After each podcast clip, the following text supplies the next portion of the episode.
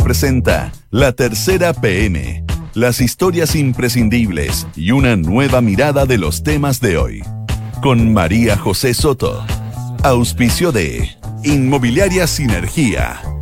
La Tercera PM en Duna. Sonidos de tu mundo. Son las 2 de la tarde y 2 minutos. Bienvenido a la tercera PM. Hoy es viernes, por fin, 20 de diciembre de 2019. 27 grados, 27,4 grados la temperatura en Santiago. Todavía falta un poquitito más, 31 grados la máxima. Y para este fin de semana, afírmese, porque mañana sábado extremas de 31 grados y para el domingo 34 grados. Va a ser muchísimo calor. Así que bueno, a prepararse para los días que vienen eh, les vamos a contar varios temas interesantes de la tercera PM que van a estar en unos segunditos ya eh, publicados en la tercera.com que tienen que ver con esta teleserie. Eh, UDI, Chile Vamos, que está enojadísima la UDI a propósito de las cosas que han pasado en el Congreso con sus socios, de hecho. Hay varios ministros que están amenazados de muerte. Vamos a tocar también el tema. Transantiago en desuso llegó a su pic eh, de, desuso. Bueno, varios temas, también vamos a pasar por el Brexit, así que vamos de inmediato con los titulares.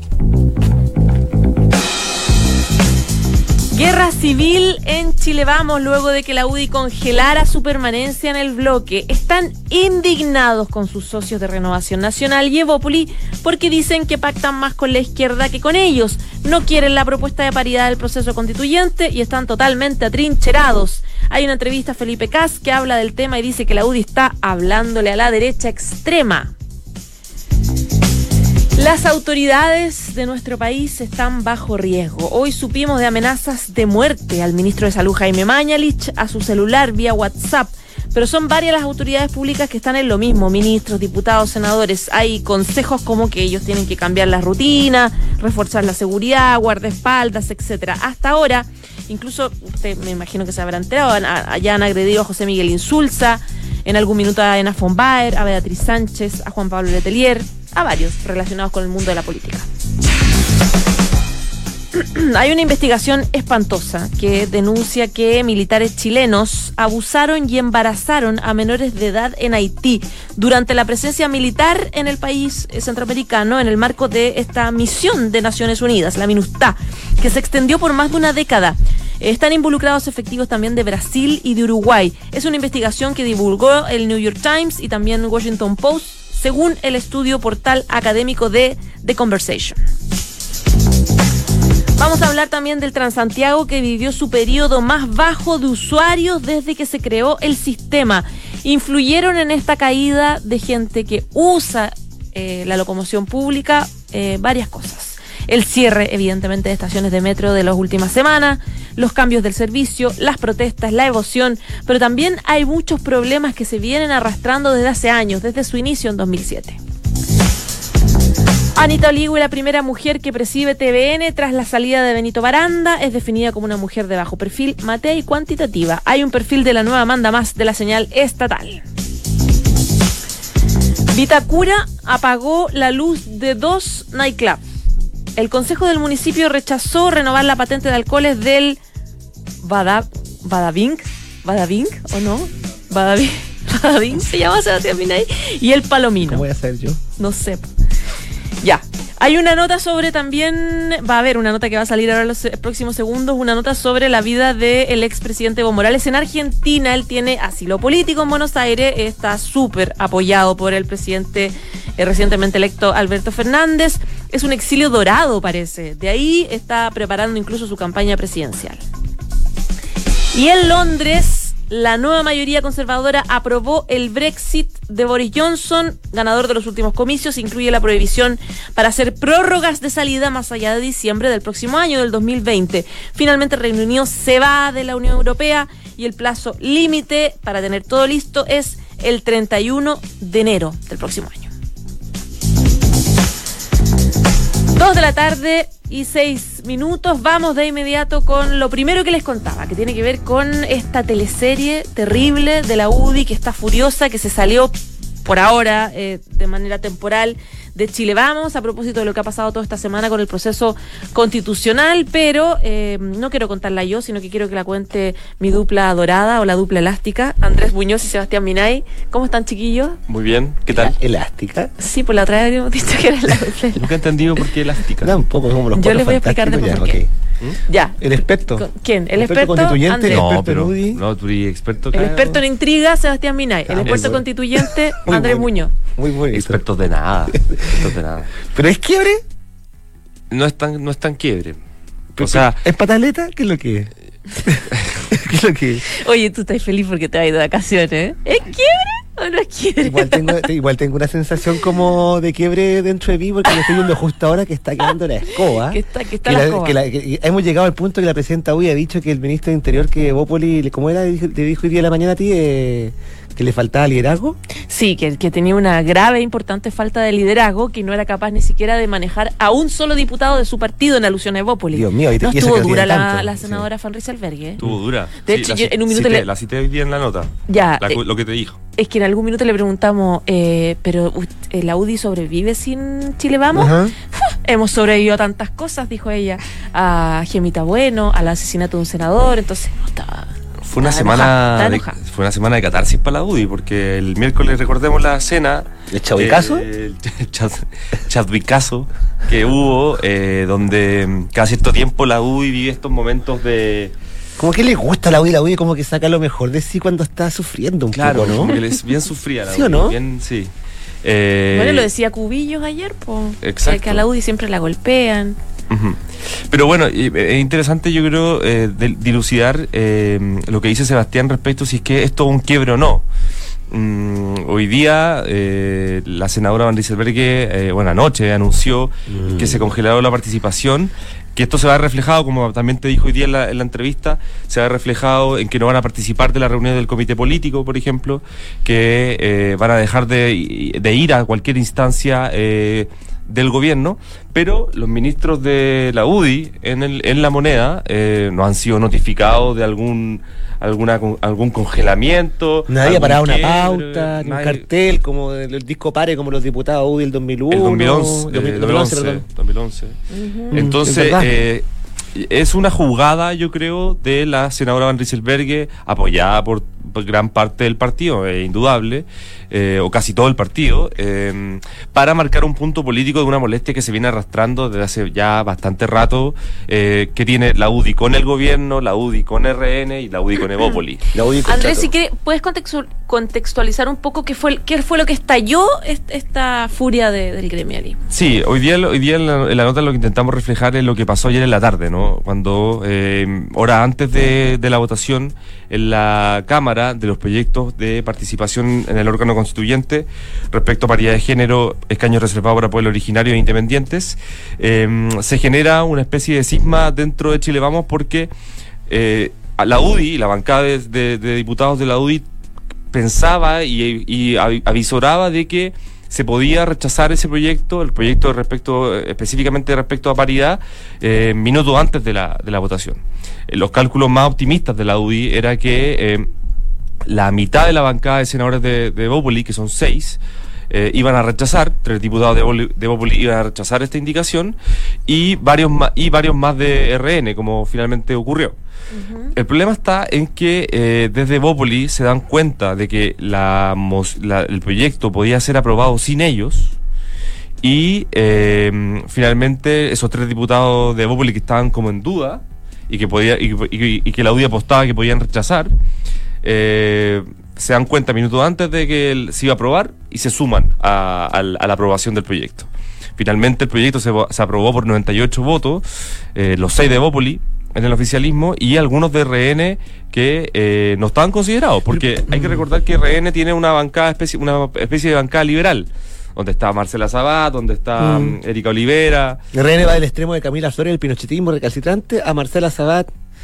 Claro, Sí, sí, es verdad, ¿no? claro. Oye, pero yo, yo tengo una Pero, duda. y corto, y entonces se aseguraron, se, se, se sumaron dos, dos votos de RN que la UDI tampoco tenía considerado. Entonces se ve, el- ve en la pantalla el resultado de la votación, ve que su aliado, eh, que minutos antes le había dicho en conversación incluso con el propio ministro Blumel, eh, que vale, perfecto, vamos a ver qué pasa, vamos a tratar de ver qué, qué está ocurriendo, eh, ve que eh, por votos de sus propios eh, socios de coalición se aprueba lo que ellos han manifestado pero una férrea oposición. Pero es técnicamente una tradición, ¿no? Porque el argumento que, tenían los muchachos y muchachas de la UDI, eh, ya que- ya que hablamos de paridad, digamos, las muchachas y muchachos de la UDI es que a última hora no le avisaron ¿De qué? de, de que iban a votar así los diputados. Pero, es que, pero nunca hubo un acuerdo en el que se... Porque hasta, o sea, hasta hace cuatro días había libertad de acción. Yo no entiendo por Pero qué si llevamos décadas con que no hay orden de idea- partida, de que hay orden de ¿Por partido, qué se ¿no? está ahora instalando la idea de que en algún momento hubo un acuerdo secreto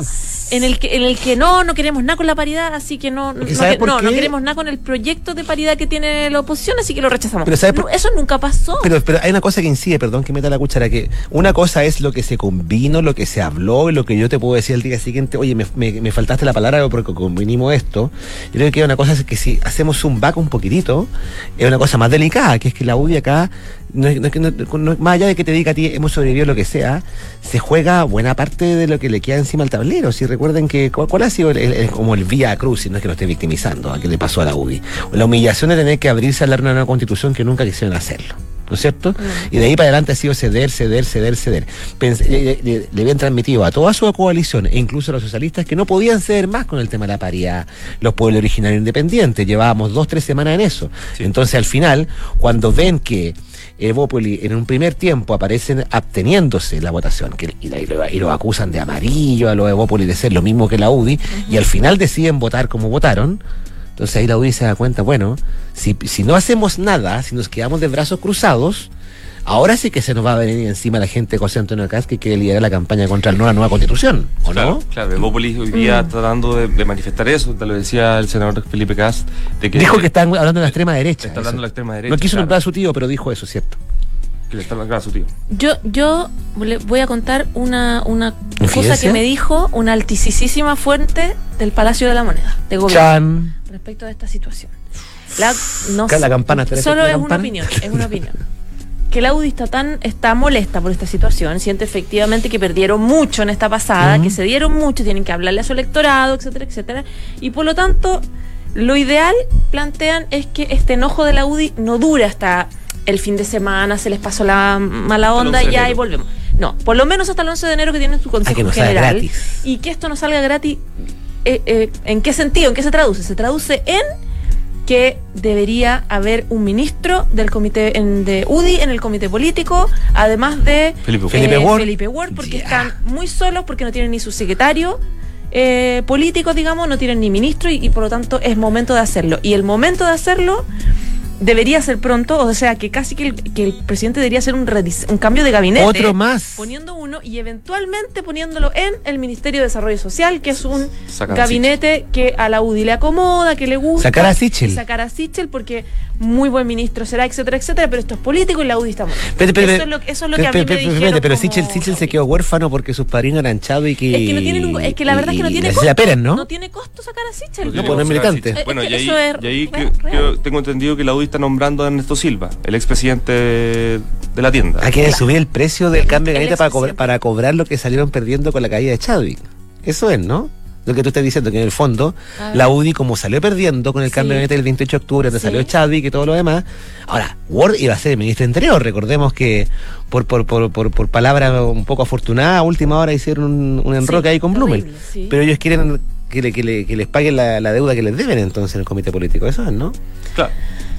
Eh, Quieren tener más presencia, quieren tener más poder y por lo tanto un gobierno que que, este pesa 10 enojo ojalá les dure un ratito y, y- y que no termine solo en retar a un par de diputados RN o Evópolis, sino en tener efectivamente más influencia en la moneda. No sé. ¿Tiene alguna proyección este conflicto, crees tú, Andrés? ¿Proyección en qué sentido? No, en el fondo lo que dice María José, porque en el fondo, porque estamos acostumbrados a ver, ay, la unidad de la coalición, y, y siempre pasa lo mismo, que la semana siguiente ya, bueno, tenemos que ir a, no podemos, eh, el gobierno pesa 10 puntos, y segundo gobierno nos hundimos todo. Pero lo que cuenta María José es como sería suponer que la UDI quiere estirar un poco más esto. El 11 de enero tienen un consejo general. Sí. Eh, la presidenta de la UDI ya dijo que va a citar al- al- al- Comisión a la comisión política. Mm. Eh, evidente que lo va a mantener este, este congelamiento hasta esa, hasta esa fecha, esperando también algún gesto del gobierno. Eh, y eh, hoy día, por ejemplo, el diputado Belolio eh, emplazaba directamente al presidente Piñera a decir que él tiene que intervenir como líder de la Ah, coalición. Que se meta, que se. Que para, se, eh, también algo que no quiso hacer Jacqueline Van Rysselberg hoy día. Dijo, no, acá no tiene que se remangue las mangas, que se remangue la. No, la- no, la es que, es que Piñera. claro, eh, eh, Belolio tampoco le asigna responsabilidad en este entuerto constitucional a Piñera, eh, pero sí dice que él puede salvar eh, un poco la relación y el conflicto que está ocurriendo hoy día. Pero, Eh, mm. y que porque obviamente eh, Blumel no, no, no creo que sea un actor válido para Jacqueline Breselberg hoy día después de todo lo, Pero si además lo le están cobrando la cuenta de que poco menos que dejó votado a Andrés Pío Bernardino en el sacrificio en el Senado. Ahora, es sintomático que Jacqueline Van Rysselberghe y, Ja- y Jaime Belolio en esta vuelta están jugando, entiendo yo, tú has hablado más seguido con ellos, están jugando en la misma sintonía, ¿no? O, o prácticamente la misma, no, no, no, están en- no, no es la guerra civil que tenían en la interna del No es la guerra civil, pero Belolio habla de, eh, de, de una decisión que tiene que ser transitoria. O sea, no se puede alargar este conflicto para él mucho tiempo. Entonces, por eso en Plaza Piñera que se de aquí meta. al 11 hay, hay mucho tiempo, como 80 proyectos firmados, por lo menos, con la rapidez que vamos.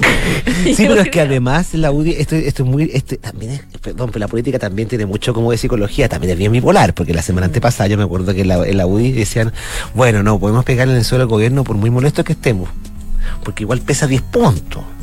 Entonces, Claro. en, en la fantasía, en la fantasía distópica, algunos de la UDI decían, bueno, si eso termina como de la rúa, ¿ah? Con el helicóptero, eh, no solamente salimos perjudicados nosotros como sector. Entonces, hay, hay un, un elástico, ¿no? Difícil. Difícil. Chiquillos lo están echando, pucha que lata. No, lo- no No sé. logramos el rating de, No. de No, no, ocasiones bajamos rating. ¿No? Guateamos. Que nos daban todo este programa. Sí, pues, sí, pues, sí, pues. Bueno. Sí, se ríen atrás. mira, Sí, pues, voy a evaluar severamente mi participación en este programa entre mis vacaciones. Sebastián, Perfecto. te voy a castigar. Congelamos por, nuestra Te voy a participación. castigar por 20 días. Por 20 no días. puedes venir por 20 Vamos, con- días. vamos a hacer un Van Rysselberg y congelamos, congelamos nuestra Congelamos participación. nuestra participación. nunca, más, nunca más la duca. Ya, muchas gracias Andrés y felices vacaciones. Muchas gracias, Sebastián estaré pendiente de las intrigas desde lejos. Escúchanos, por favor, Sí, todos por- los días, Lo llevo en mi corazón, obvio. Muy bien. Qué envidia. Chao. Chao, Sí. chiquillos. Esto es La Tercera PM con María José Soto. Son las 2 de la tarde y 19 minutos. Yo les contaba en titulares que el Transantiago vivió su periodo más complejo y más bajo de usuarios desde que se creó el sistema. O sea, eh, en esta ocasión fue la menos cantidad de gente la que está usando el transporte público. Incluyeron, incluyeron varios factores importantes en las razones eh, y los vamos a conversar con Oriana Fernández, que es periodista de Crónica de la Tercera. Oriana, bienvenida. Gracias, María José. Buenas tardes. Buenas tardes. ¿Cuál es el análisis que se hace? Mira, el análisis que se hace es que, imagínate, Transa- yendo un poco en la historia, el 2007 cuando se inició Transantiago, este complejo modelo calificado como la peor política pública de las últimas décadas, partió con 45 millones de transacciones, 45 millones de viajes. Y hoy día, y, y durante noviembre recién pasado, después del estallido social, la cifra llegó a 87 millones de transacciones, la segunda más baja desde que se inició Transantiago. O sea, una pérdida de pasajeros en, eh, digamos, en caída libre. Evidentemente eso tuvo algunas explicaciones, como planteabas tú. Eh, los recorridos no fueron los... O sea, Cerro Metro Tuvimos durante una semana aproximadamente 20 estaciones de metro solamente Claro. abiertas. Eh, había menos buses en las calles. Y también se da una explicación de que tú tengas esta caída de pasajeros en octubre y noviembre, porque también el tema de la evasión, los escolares evadieron y eso se ve registrado después en las platas. Y también el tema que mucha gente incluso tomó su bicicleta para irse a sus casas, definitivamente en una ciudad más o menos paralizada. O sea, hay varios puntos ahí. Ahora, eh, primero, ¿qué, qué análisis? Ese es el análisis que hace el Ministerio. Son las cifras oficiales del Ministerio de Transporte. Ya. Si tú ves toda la data, digamos, desde que partió el Transantiago hasta ahora, en términos de viajes realizados por la gente, transacciones, vipeos, el pago con la VIP, tú lo puedes ver en Transantiago, digamos, son datos abiertos, públicos, y, y ese, ese es el tema. O sea, tiene una caída, eh, digamos, tienes un nivel similar a lo que se registró durante el primer mes de funcionamiento del Transantiago, el peor de todos probablemente. eh, ahora se registró, en noviembre pasado. Ahora, en, esto es noviembre, pero viene una caída sistemática al margen de que evidentemente hemos enfrentado una crisis los últimos dos meses que hace que la gente esté usando menos el transporte público por razones obvias, porque no hay, básicamente, no ha habido transporte público. Claro, mira, se ha registrado una cuestión bien irregular si tú ves distintos años. Por ejemplo, la gente tiende a comportarse cuando se han abierto líneas de metros. Metro, la gente toma más metro. Por ejemplo, cuando se abrió el metro a Maipú, a Puente Alto, viste una subida, digamos, de los viajes. Sin embargo, en los últimos años se ha visto una, una, una caída, siempre el gobierno está incentivando que la gente utilice transporte público, una batalla casi perdida porque la gente definitivamente también tomó su auto particular. Y también las plataformas. Uber planteaba el otro día que durante la crisis y también históricamente ha ido reemplazando viajes que antes la gente realizaba en metro. La gente definitivamente cambió su modo de transportarse. Es decir, ha sido irregular, pero ha ido un poco a la baja los viajes, una, un desafío para el gobierno poder reconquistar a esos pasajeros, como lo haces con estaciones cerradas, daño en la red, menos buses también. Ya, ahora, mm, ¿se planteó alguna solución al respecto? Tomando en cuenta que eh, ahora precisamente está la sensación de que el, el- el transporte público no está funcionando de la mejor forma. Mira, hay un tema que también es interesante plantear, que es el tema que han planteado algunos respecto a que este tema de que tú tienes la mayor, la menor cantidad de viajes en Transantiago es por la evasión. Es un tema que ha abordado el gobierno y que está tratando de restaurar, teniendo obviamente más buses en las calles, recuperando zonas pagas para que la gente cancele su pasaje de a poco. Ha sido muy complicado hacer pagar a la gente en zonas pagas, por ejemplo, y recuperar transacciones, porque definitivamente el estallido social también habló de un aumento del precio del pasaje. La gente está reticente a que le pongan cualquier tipo de norma, hay que decirlo. Y ejes como la Alameda, por ejemplo, perdieron casi todas sus zonas pagas, definitivamente allí. Entonces, eh, y ahora, ¿cuál es la estrategia del gobierno? Bueno, definitivamente recuperar de a poco el metro. Hoy día tenemos el 80% de la red de cu- recuperada, lo que ha sido en tiempo récord. Han ido recuperando estaciones, se hizo la evaluación económica de cuánto valían los daños y también ahí está el desafío del gobierno de dónde saca recursos para Metro poder recuperar lo dañado. La línea 4 en su parte sur está totalmente cerrada todavía. ¿Qué pasó? ¿Qué fue de la lista de evasores a propósito de que un porcentaje importante tiene que ver con la gente que ha evadido? Bueno, ahora tiene que ver con, lo- con los escolares, con el proceso de la crisis que hemos vivido, pero la evasión es un drama en el Transantiago desde que empezó el Transantiago. Y se han inventado un montón de cosas, multa, que si ponen más inspectores, la famosa lista de evasores, que es que la gente que no paga está en una lista que yo no sé quién ve. ¿Qué resultado ha tenido todo este, todo este operativo que se ha hecho en- con el correr de los años? Claro, eh, definitivamente el registro de evasores comenzó a funcionar en el 2017, que fue una batalla, porque también es un tema de que tú vas, eh, se puede consultar quién evade en el Transantiago, por lo que las organizaciones de protección de datos estaban muy en contra de este registro. ¿Qué ha pasado en términos prácticos en el último mes con tanta gente evadiendo? Definitivamente fuentes del gobierno plantean que el registro de evasores no se ve como viable incorporar a personas en esa lista precisamente en este debate también Por en la este situación. en este estallido social. Entonces, está un poco paralizado, pero sigue aplicándose la ley y el registro existe. El tema es que no se ha fiscalizado como antes debido a la a toda la crispación social en realidad. Pero el registro sigue vigente y tiene multas asociadas también. Habían comunas allí que lideraban, me acuerdo, por ejemplo, eh, Puente Alto lideraba entre los más evasores, la gente se sube a la micro definitivamente sin pagar. Ahora también, sin embargo, el gobierno plantea que no hay cifras todavía concretas para decir exactamente cuánta gente ha evadido. Es lógico que la gente no está pagando el pasaje en medio de todas estas locuras. Claro, pero normalmente, esto- sacando estos dos meses, la evasión, por ejemplo, se hacía, claro, en comunas muy específicas y también en horarios muy específicos. La otra vez tú misma creo que me contaste que la evasión principal estaba los sábados de la noche, por ejemplo, los fines de semana, Claro, exactamente. en la- horario de carrete en el fondo. Exacto, también había, digamos, una evasión allí en horarios de carrete.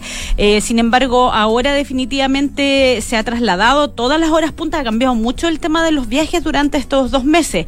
Eh, no hay, como te digo, una, un análisis específico de cuánta gente ha evadido. Dice el gobierno que va a emitir un informe pronto para mostrar post estallido y pre, qué pasaba, cómo se comportaban. Son cifras que tampoco se quieren dar mucho a conocer porque hay mucha distorsión de, de datos, ¿no? ¿Cómo? ¿Por qué? No entiendo. ¿Por qué no se pueden dar a conocer? Eh, todavía, porque en el fondo, eh, por ejemplo, trascendió en algunas empresas del Transantiago que hubo evasiones del 90% en un día. O sea, nueve de cada diez pasajeros no pagaron su pasaje. O sea, hordas de personas que se subían a micro. Entonces, mm, no está, es un poco delicado dar a conocer cifras ahora. Es un comentario personal que estoy haciendo. Pero cifra que va a existir en algún minuto. Cifra que El va a existir, va a estar. van a emitir un informe diciendo esto es lo que pasó con Transantiago pre, post, para que ustedes se tomen una idea. Ya, pues esperaremos entonces. Oriana, muchísimas gracias. Gracias a ti, María José. Que estés bien. Chao, chao. Estás en la tercera PM con María José Soto. Dos de la tarde y 26 minutos. Está con nosotros Cristina Cifuentes, periodista de Mundo de la Tercera que tiene novedades con el Brexit. ¿Cómo estás? Muy bien, gracias María José. Por fin parece que hay novedades ya concretas. Sí, sí, hoy día el- la, eh, la Cámara de los Comunes votó a favor del acuerdo de retirada que había negociado Boris Johnson. En septiembre y que había sido rechazado porque en ese entonces no tenían los conservadores no tenían una mayoría, pero ahora todo cambió desde el jueves pasado que lograron una contundente mayoría, entonces hoy eh, inmediatamente Boris Johnson eh, presentó eh, porque el como estaban en elecciones el, las cámaras de los comunes estaban en receso. Entonces recién se juntaron ayer ayer cuando la reina abrió el inició la sesión del, del Parlamento entonces, inmediatamente hoy día, ya como en su primer día de, sesión, eh, Boris Johnson presentó este acuerdo de retirada y obviamente fue aprobado. Él sabía, porque lo había dicho durante la campaña, que todos los parlamentarios que mm, conservadores eh, iban a votar a, a, favor. De hecho, hubo algunos pocos, eh, como unos cuatro laboristas que también votaron a favor del, del proyecto. Entonces, claro, pasó sin, sin ningún problema. Se, se, había adelantado, obviamente. O sea, básicamente que el hecho que ganara Boris Johnson significaba que el Brexit iba a seguir. Así que ahora ya está todo ¿Este listo. nuevo arreglo qué involucra? ¿Qué fecha? Fatal. El 31 de enero de ahora, del 2020. Ellos, eh, ahí sí, ese día... Con se... prórroga. Con una prórroga, ¿no? Lo que pasa es que, o sea, hay que recordar que ellos primero se iban a ir en marzo. Claro. Luego se iban a ir en octubre ahora es el 31 de enero. Esta es la tercera, como la última prórroga. Él siempre había dicho que el Brexit se cumplía, eh, o lo hago o muere, era, o concretar el Brexit fue su, el eslogan de la campaña. Entonces, el, el 31 de enero no quiere decir que ese mismo día van a haber filas en, el, en las aduanas, filas en los aeropuertos, porque ahí comienza el periodo de transición. Ya. Es un periodo de transición que y ahí está su, ahora su pelea con la Unión Europea, es porque el periodo de transición, Boris Johnson quiere que se termine el 31 de diciembre de 2020. Pero la Unión Europea dice que 11 meses es muy poco tiempo, porque lo que pasa es que ahora ya hay un acuerdo que es el de retirada y el político, ¿Ya? que en el fondo sienta las bases de cómo va a ser la relación. Pero hay muchas cosas, como muchos acuerdos, como el tema de la, por ejemplo, de la pesca, de los barcos, por ejemplo, pesqueros europeos, si pueden pescar en las aguas de Reino Unido, el, el tema de la aviación, el tema de los medicamentos. Hay muchos temas que no están eh, resueltos y que tienen que ser resueltos en este periodo de transición, porque en este periodo de transición Reino Unido va a seguir siendo eh, parte del mercado único uh -huh. y de la unión aduanera. Entonces, básicamente siguen rigiéndose por las reglas de la, de la Unión Europea, van a estar así mientras en este periodo de... Pero de, en un periodo de 11 meses, digamos. De 11 meses. Entonces, la Unión Europea dice que es poco tiempo para, eh, en el fondo, arreglar todos los asuntos que ellos tienen que arreglar, pero Boris Johnson no quiere eh, extender ese periodo. Y en este acuerdo de retirada ahora hizo enmiendas para que los parlamentarios no, no, se, no hicieran ningún tipo de acción eh, presentar algún tipo de recurso para que este tiempo fuera extendido. Y no quieren extenderlo porque hay conservadores que consideran que ya 11 meses es suficiente que, que sigamos ligados con la Unión Europea. O sea, si vamos a hacer un Brexit ya es bueno que que nos desliguemos de, que de una rápido. vez. Claro, que se haga rápido y que no, y no se siga extendiendo, pero hay que ver. Una duda, ¿por qué este plan de salida de Brexit de Boris Johnson fue aprobado y el mismo fue rechazado del mismo Boris Johnson y tres veces lo intentó Teresa May? Porque y no también... tenían mayoría. Porque la mayoría... ¿Dónde la... está la diferencia? Sí, la, en el fondo el mismo proyecto. La mayoría es la mayoría que tiene ahora, la mayoría contundente que tiene. Lo que pasa es que a ver, eh, en el, acuerdo de, la, de Theresa May eh, generaba algunos resquemores dentro de los más brexistas del Partido Conservador. Uh -huh. Porque el Partido Conservador estaba bastante dividido.